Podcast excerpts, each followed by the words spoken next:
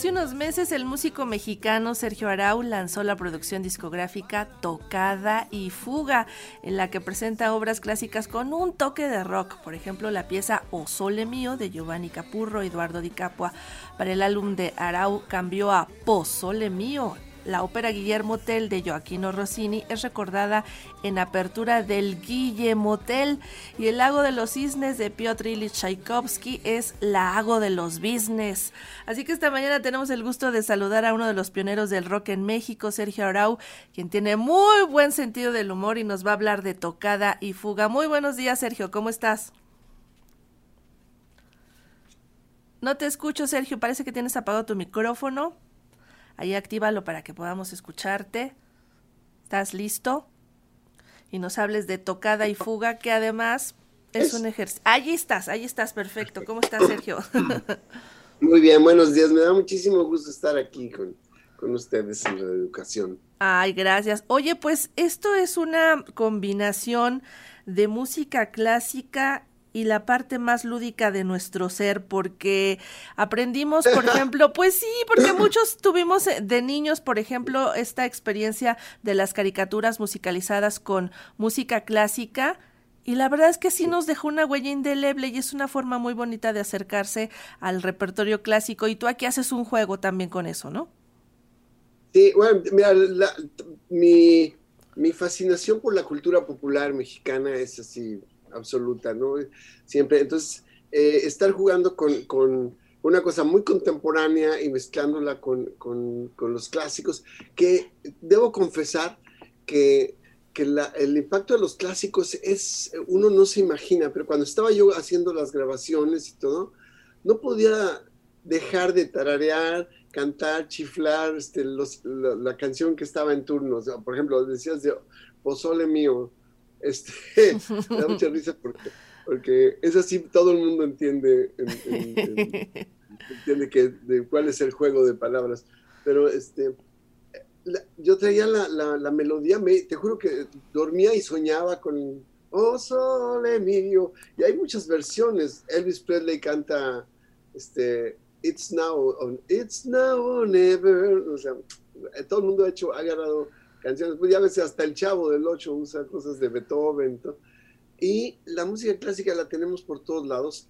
Y la verdad es que es un placer, uh, a ver, para mí fue un placer estar jugando con, poniéndole letras a lo loco. ¿Y qué letras les pusiste? ¿En qué te inspirabas? Pues yo sé que estabas jugando, pero ¿cuáles eran esos temas que finalmente llevaste en este en esta práctica lúdica de tocada y fuga? Básicamente era, era, es como un juego, juegos de palabras, por ejemplo, lo, que decías de, de, en lugar del lago de los cisnes, es lago de los business, ¿no? Suena parecido, pero tiene totalmente otro contexto, o, pozole mío, y, eso sí le incluí en rap una parte con la, la receta, para que la gente... para que sepan prepararlo. Exacto. Oye, tienes muchos invitados para, para esta iniciativa musical Tocada y Fuga. También participó Horacio Franco por ahí, ¿no? Sí, no, que es, que es genial y le agradezco muchísimo. Este, nunca pensé que alguien como Horacio Franco participara en mi disco, pero nos conocimos. Yo tenía una exposición en Chetumal de, de pintura y nos conocimos ahí. Él dio un concierto en la inauguración y le platiqué, le enseñé algunas cosas, que algunos adelantos, porque todavía estaba en plena grabación, y me dijo, yo le entro. Dije, no, no puedo creer. la verdad es que sí fue, fue, es un orgullo y un, honor este, que haya participado. Fíjate que la, la, básicamente la grabación la hice eh, gracias a la pandemia, o sea, en el encerrón, más, que la pandemia, la, cuarentena, ¿no? en el encerrón, no, dije, pues, ¿qué hago? O sea, y ahí tengo que darle mucho, mucho crédito a mi esposa, que es mi cómplice y mi musa, a Yareli Arismendi, que, que me dijo, mira, si haces, si te pones a grabar todas tus canciones, tengo muchísimas canciones que no he grabado, ah, tengo muchas ideas para pintar y cosas que, que no he hecho, y estaba yo a punto de ponerme simplemente a trabajar, y me dijo, si, si, si haces todo lo demás, eh, va solo pero si haces lo de la música clásica, eh, ahí sí cuenta conmigo. Entonces, pues ya, me clavé en esto. Y la verdad es que lo agradezco mucho porque era un proyecto que empecé desde el 2000 y, y pues siempre lo iba posponiendo por otros proyectos que eran más inmediatos eh, y, y, pues ya lo hice. Entonces, eh, sí, pues invité a mis cuates básicamente, ¿no? Invité a mis amigos, invité a Rubén de Café Tacuba, a Camilo Lara del Instituto Mexicano del Sonido, a José Force de La Cuca, a Andrea Echeverri de, de de Aterciopelados, a Javier Guruchaga de la Orquesta Mundial. Todos realmente son puros cuates. ¿Y cómo ha reaccionado el público? Porque ya has tenido presentaciones con este concierto Tocada y Fuga. Seguramente pues hay mucho baile, hay muchas risas, pero ¿qué es lo que tú has podido sentir del público con esto que les presentas? Fíjate que ha sido, la verdad es que hace mucho que no tenía un proyecto que, que funcionara tan, tan bien. Eh, en, la música pues, es, es, la música, ¿no? Y la verdad es que la música es muy bailable, muy... Acabo de tocar hace una semana en, Long Beach, California, en el Museo de Arte Latinoamericano, en la, la cena de gala, donde hacen ahí un, todo, un evento. Y me sorprendió porque eran puros coleccionistas de arte, curadores, ¿verdad? y bailaron absolutamente todas las canciones. sí. Ahora, eh, sí, de veras me, sorprendió mucho la, hasta la directora del, del, museo, estaba pero vuelta loca, ¿no? Entonces, eh, hay, una cosa que cuando la, música, pues es la música, pero en vivo además se ha vuelto una especie de rock ópera, bueno, yo le digo, le decimos stand ópera, porque es como stand up, yo voy contando, es toda una una premisa, cuento la historia de, que yo por, por, un error divino, bueno, tenemos una animación que lo explica, cuando estaba Dios poniendo la fecha de caducidad en todos los humanos, pasaban los bebés y les ponía un sello ahí, Este, en el momento que yo iba pasando, llega una llamada de su hijo y buscando las llaves y no sé qué, le dice, pídeselas a Pedro y, se distrae y yo paso sin fecha de caducidad. Entonces yo tengo 365, 345 años y, este, y, gracias a eso pude trabajar directamente con los, con los clásicos, ¿no? Trabajé con Beethoven, con Tchaikovsky, con Vivaldi, todo, con todos. Y eso, de eso se trata la historia. Entonces, la verdad ha sido, es muy divertida, muy, muy divertida y ha ido muy bien. Apenas llevamos 10 presentaciones y la verdad es que ha hecho mucho ruido y, y me da mucho gusto porque la verdad es que ante las redes y toda la cosa del internet, para mí es muy difícil. O sea, yo soy de otra generación y, no entiendo nada. Así que, me, eh, pero en vivo se pone súper. Todo lo que quieran. Oye, Sergio, pues además de músico, tú eres muy inquieto, te dedicas a otras cosas, has hecho también cine, este, también pintura. ¿Actualmente solamente te dedicas a la música o estás en otros proyectos en esas otras disciplinas? Tengo, tengo, tengo muchos proyectos. bueno, próximamente, en, unos dos, en un mes, mes y medio, va a salir una reedición de un libro de caricatura que hice en, que, publiqué creo que en, 80 en 85 que se llama La Metafísica, que era una sección de, caricatura que tenía yo en la revista La Garrapata, de la cual era yo coeditor y codirector. Este, eh, estamos trabajando en, la serie de un día, un día, sin mexicanos. Ah, va la serie ahora. va a ser serie. Lo que pasa es que, ay, eso es muy tardado, pero, pero estamos en esas.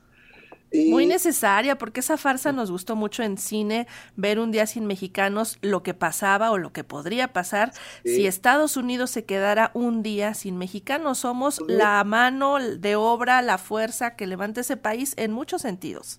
En muchos sentidos, de la fuerza de trabajo, o sea, es, es impresionante. Mira, acaba de pasar hace poquito lo, lo de Florida, que salió una ley anti-inmigrante durísima y se fueron todos los, todos los migrantes se, fueron y dejaron parada ahí dos ciudades completitas, ¿no?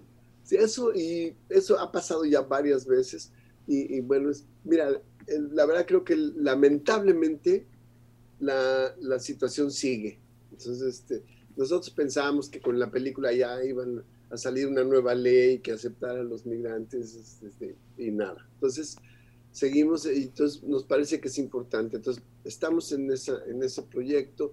Tenemos varios proyectos aparte, lo que pasa es que cada proyecto se lleva mucho tiempo y, y, y, dinero y esfuerzo y, necesitas equipo, entonces, pero ahí sigo, o sea, es como una, pues es mi, no sé, es mi gracia, mi karma, no quiero, no quiero que que mi vida, que pase, que se pase mi vida y que y no poder terminar varios de los de los de los proyectos que tengo.